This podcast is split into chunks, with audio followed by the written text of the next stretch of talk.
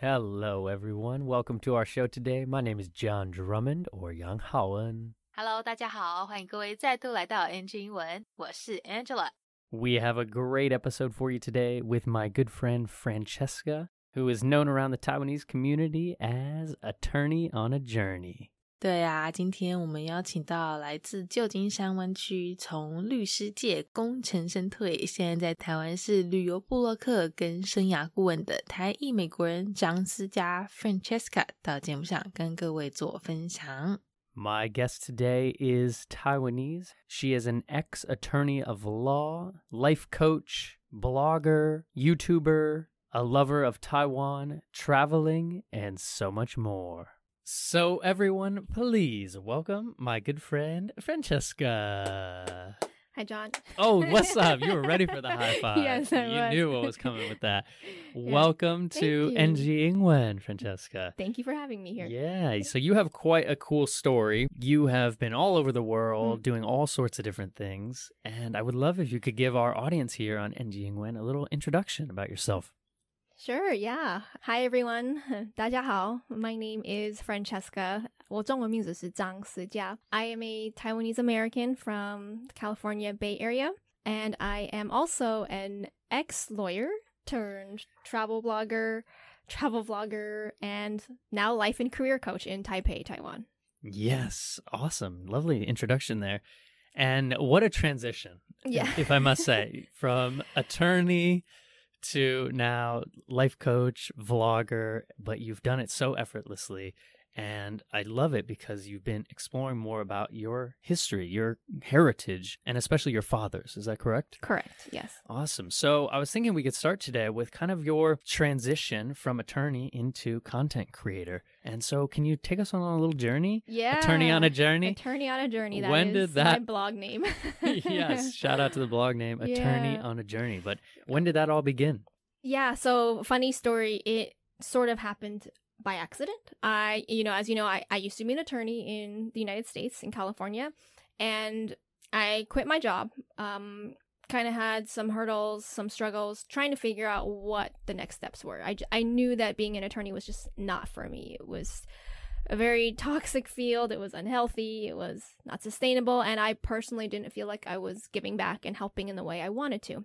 So, yeah, that was the beginning of the journey, kind of figuring out what it is I wanted to do next. And, you know, tried multiple careers, failed, tried more careers, failed. And when I thought I had landed what was my dream job, right? Like, we all have this conception of, oh, you're going to find your dream job working for. Dream jobs. okay, me, you, you have found your dream job. So that's, that's great. But um, when I was working at this dream job, um, you know, my husband had this opportunity for us to move to Taiwan. Mm.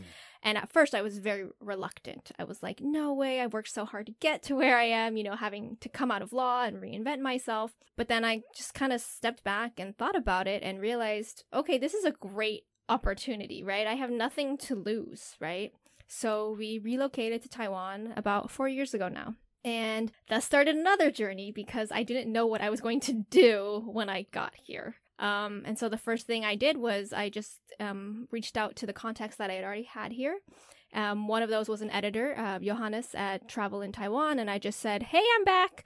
Um, you know, do you have any freelance assignments for me?" So I started writing for a travel magazine. Mm. So that's, you know, that was the first thing I did. Started writing for a travel magazine. My writing turned into other gigs, uh, writing for other travel blogs in Taiwan. And then eventually I landed a full time gig uh, working for a local tour agency here in Taiwan.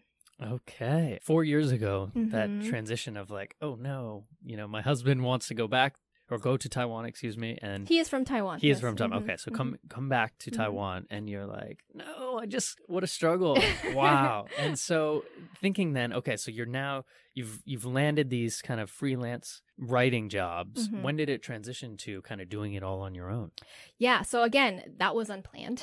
Um, I, like I said, I was eventually full time employed for a travel agency here, uh, my Taiwan tour, and Mhm. I loved the job because I was able to scout the entire island for tour destinations and That's for right. if you check out my blog, just these off the beaten path experiences, right, that you don't find anywhere else. So while I was doing this uh, for my job, you know, I was just documenting it on my own. Right, right. Got selfies. Yeah, you know, getting everything. filming it because I just couldn't believe that nobody knew about these places, right? And for me, I was, you know, I, I love photography or I actually love video more. Um, I love being on camera. I love explaining things to people, especially when I get to share Taiwan. So I just started doing that kind of a, as a, I don't know, as, as, as a passion. I got, I got to share this, right? I got, I got to save this for later. I didn't know what I was going to do with it. And then COVID happened. Mm. So COVID happened, got laid off, right? Travel industry kind of gone, right? A- At least in that immediate instance. Mhm. So then again, it's what do I do now? What do I do with myself? And I just had all of this content. And that's when I thought, okay, I need to repurpose this and make this my own. What a perfect time as the transition was probably very rough with COVID. You're like, oh no. But now you it gave you all that time to create all your own. And now, Mm-hmm. as things begin to kind of open up, you're going to stay solo, right? Oh, yeah. yeah. Hey. Yes, solo. I mean, I have another business too. So with the life and career coaching, which, Right. Yes. The entrepreneur that you are. yeah. yeah. And so for the life coaching, are you focusing on clients around the world or more in the US or here in Taiwan? They tend to be lawyers from the US who also, like me, have a moment where they realize, I can't do this anymore, or even maybe this isn't what I want anymore, Mm. right? And that happens to all of us, but for some reason it's not normal to say those things out loud. Or for me that's what I experienced when I left the law. It was there was no permission to do that. I had to give myself permission to do Mhm, that. mhm. So a lot of lawyers who um, want to make a career change, um, they come to me. But I do I do coach people in Taiwan as well, entrep- young entrepreneurs. I love it. So it's anyone who kind of has this mindset of you know what else can I do? What more can I do? I'm sure you can relate to that, right? Mhm, You're an mhm. entrepreneur yourself, Yeah. so Yeah, that's beautiful. And I'm thinking too, you know, do you mind sharing a few things people can think about for a mindset of if they are in that struggle point? Mhm. Can you share any wisdom maybe with us about, you know, what what can they do right now? Yeah. Uh you know, I think what's very important is kind of taking a step back and looking at your environment because sometimes it's not you holding yourself back. Uh, most of the time it is, but it's also right, the mindset's here, right? But there can be other factors in your environment Right. holding you back. If you are surrounded by lawyers all day, right, who think that it's normal, then why would you walk away from money like that? Mhm. that's going to be harder to walk away. Um, or if you, I know adults who still feel a lot of pressure from their parents, right? Grown adults Yes. who can't leave jobs just because of their parents, right? So that's, there's ways of setting boundaries there and, you know, stepping back and saying, okay, I need to surround myself with the people who will help me get to what I want Mhm. and distance myself from the people who are making it harder to get there. Wonderful actually to a metaphor for life also, you Yeah. know, for career and, and Life. yeah, yeah. Awesome. So thinking about maybe some impactful moments as you've gotten to see this island from so many different perspectives, can you share something that's really been powerful for you over the years? Yeah, I think it's just anytime I get out of Taipei, really, um, I, you know, a lot of the travel that I do is on the east coast of, hey, of Taiwan, actually. I always say, like, what's the Ilan Ren? Oh, really? yeah, yeah, but I mean, going towards Hualien, mm-hmm, Taidong, mm-hmm. um, that's where, you know, the majority of um, indigenous tribes still live. And what's amazing is that they have recently um, been opening their communities up to tourism.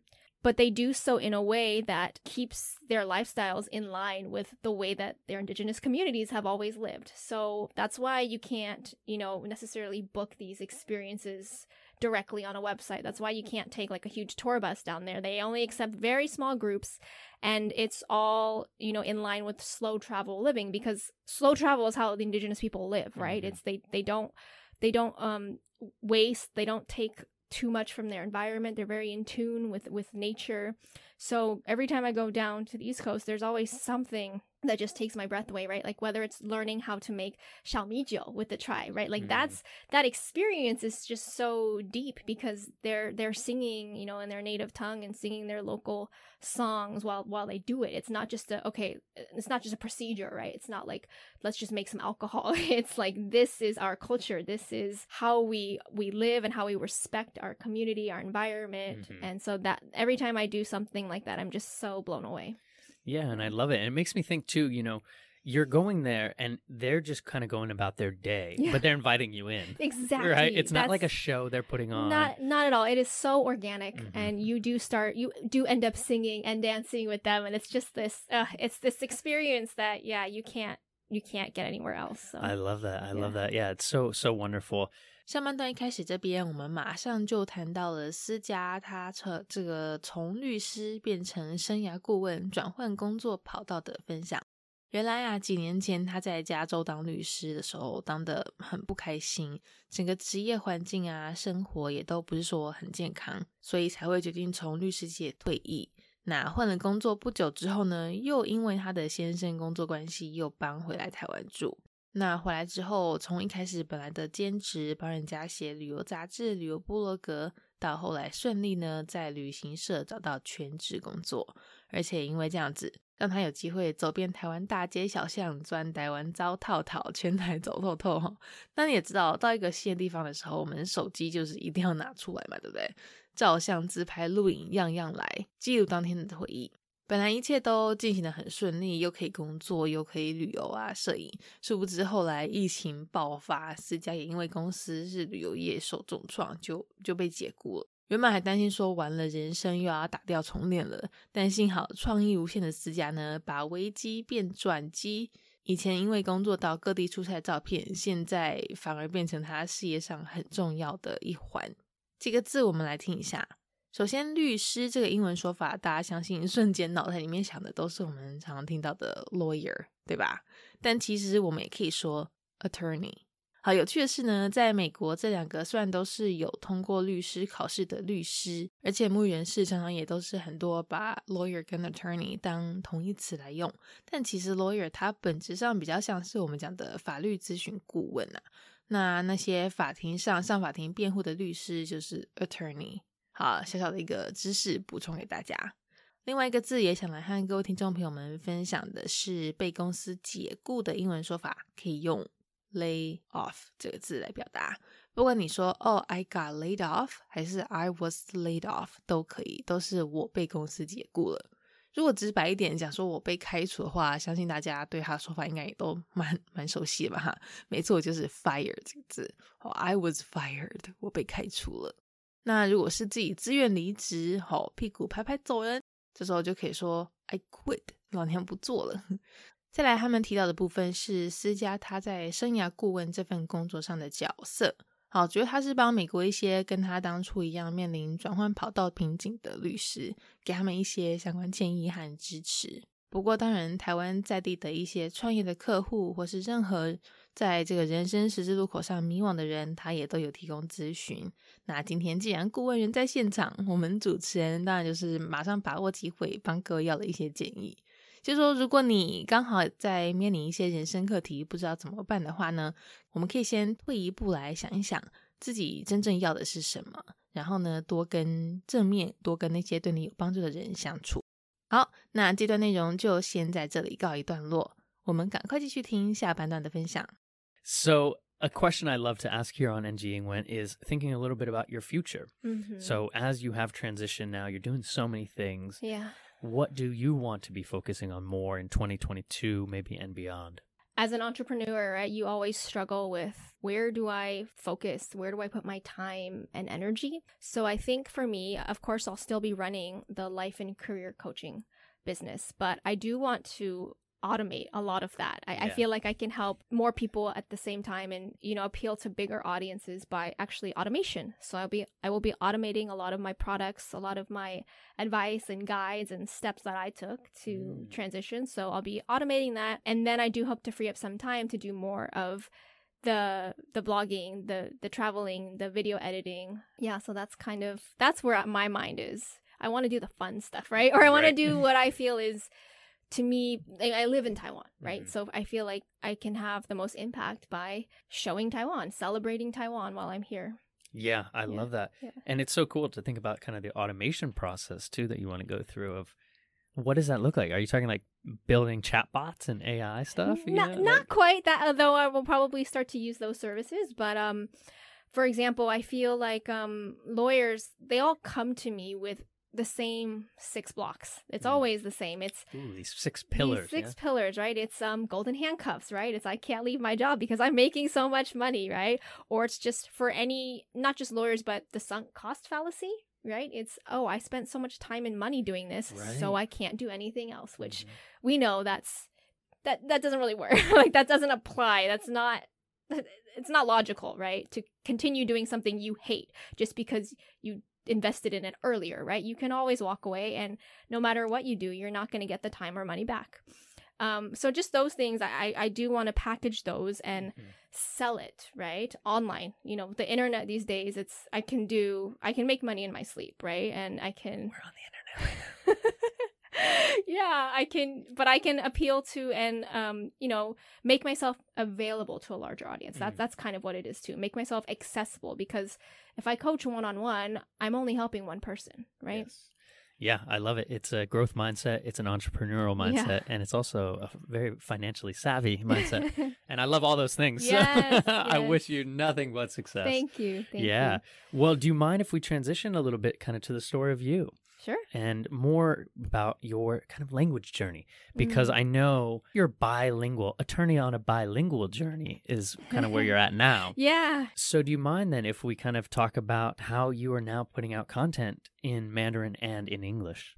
Mandarin is a language that I'm always consistently learning. You know, I have a teacher, um, I work with translators, um, because my blog originally started in just English. Mhm. And obviously that's that's what you do, right? You use the language that you're most comfortable with, but you know, I I realize that I need to make this again accessible, right, to more people. I want Taiwanese people to see what I, what I've what I've experienced as well. I don't just want foreigners or English speakers to see it. It's you know, this is their their they live on this island, right? This is their country, and so I was very timid about one speaking more Mandarin on camera, right? That's very intimidating to me, and I, I don't want to look stupid, right? There's always that, you know, you're very vulnerable when you're speaking in a second language. Um, that's not your native tongue.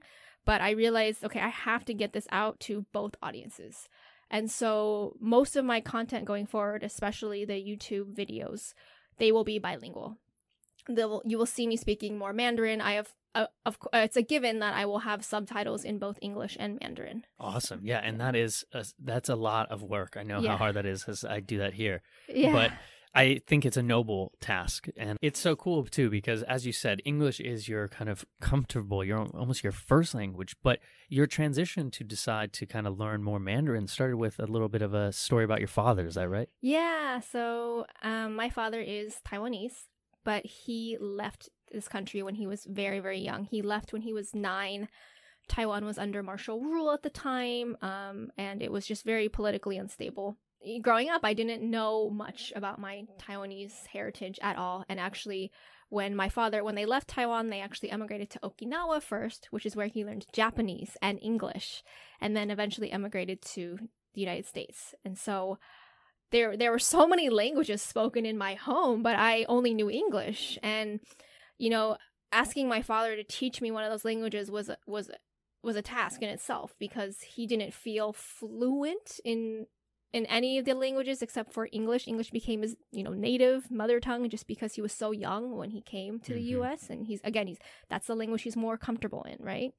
So I didn't really learn the language and didn't really learn anything about the culture until I was in college and decided, okay, I want to learn Mandarin on my own, right? I'm going to finally learn Mandarin and that's that actually led me to come to Taiwan because, you know, where how what better way to learn a language than to be immersed in Yes. the country that speaks it or in your father's motherland, right? Where you learned it. Yeah, and it's beautiful and that's so pure and it's so interesting too how you know displacement and all that and now your father is like, yeah, I feel more comfortable speaking English.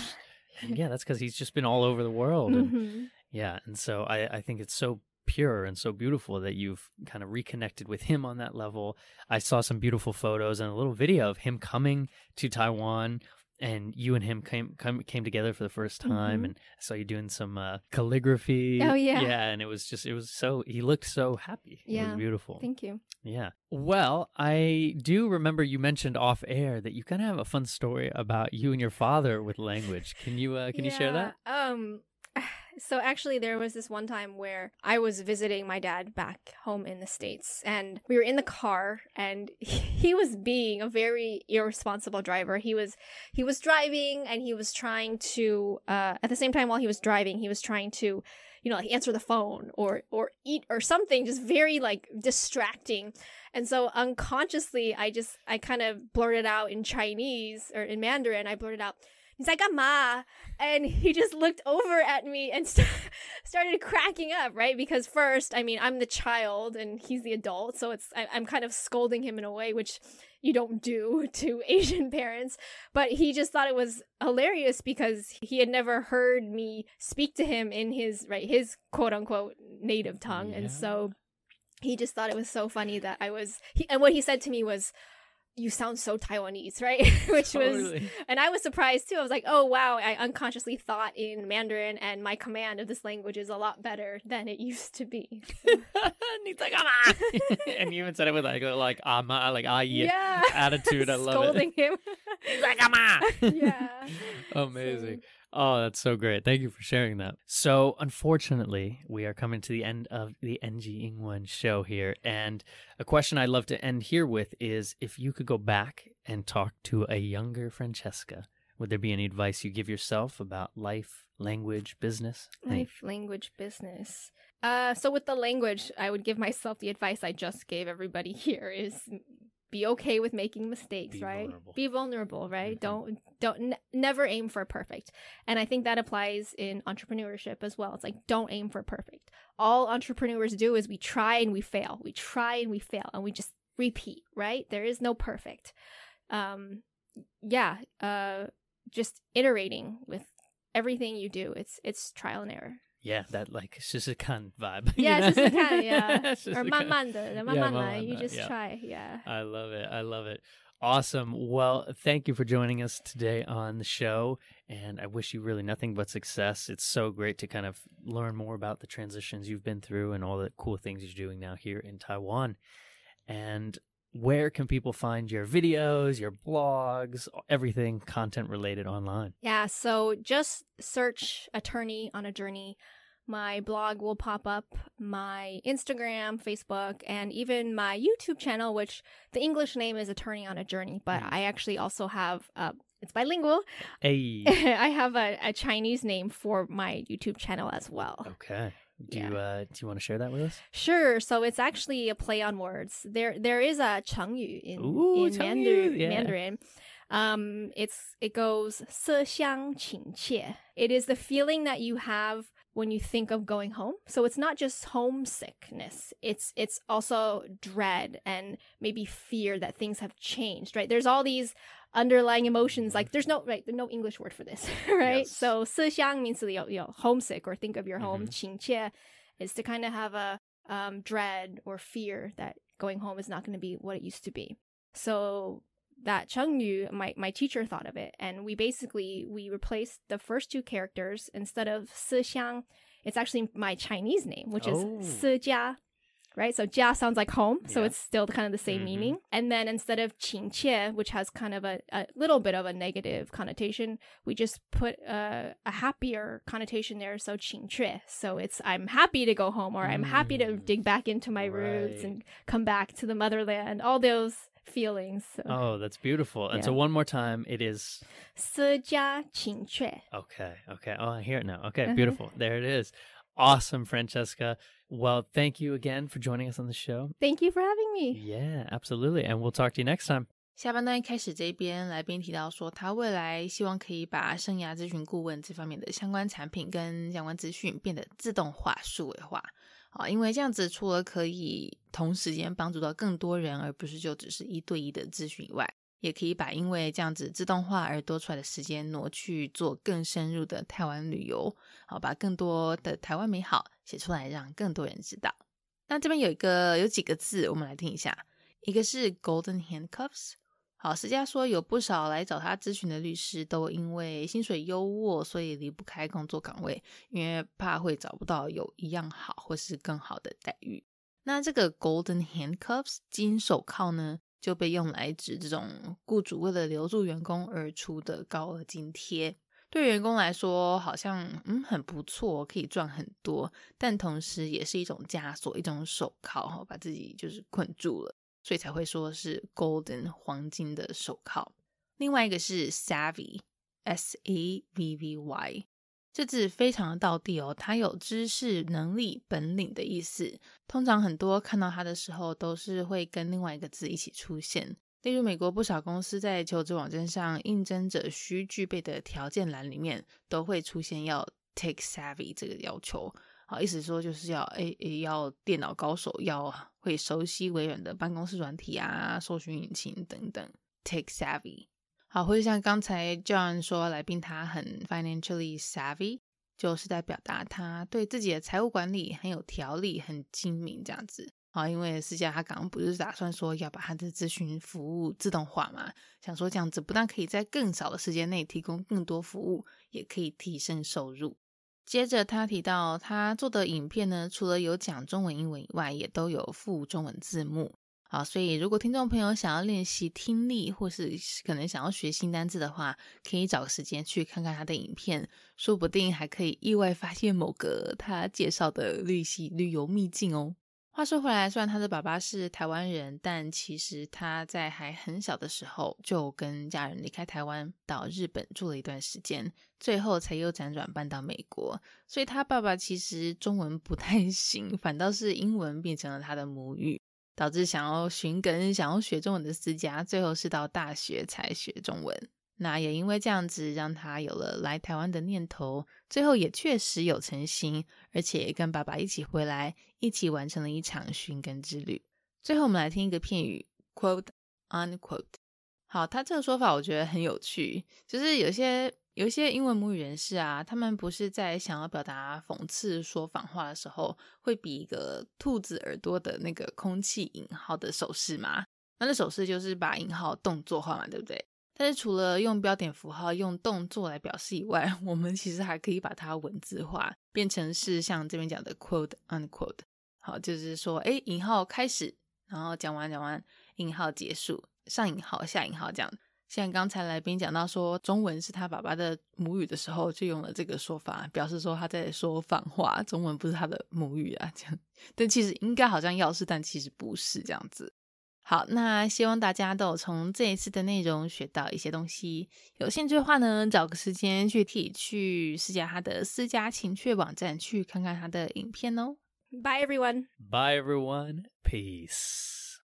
All right. Well, that is our NG Ingwen show for today. We hope everyone enjoyed listening to that. You can connect with us on Facebook, Instagram, YouTube, and now Spotify. You can search NG Ingwen or you can search on IG NG English ICRT.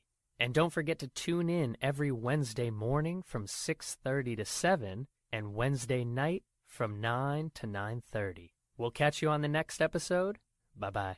好啦，今天的节目就到这边告一段落啦，感谢各位的收听，别忘了订阅我们的 Spotify 还有 YouTube 频道哦。那喜欢我们节目的话，也要记得到 Instagram 到 IG 上追踪我们哦。如果各位有什么其他问题是想要问来宾的，也请欢迎在底下留言告诉我们，我们一定会想办法帮你问到手。好啦，那就下周在空中相会喽，拜拜。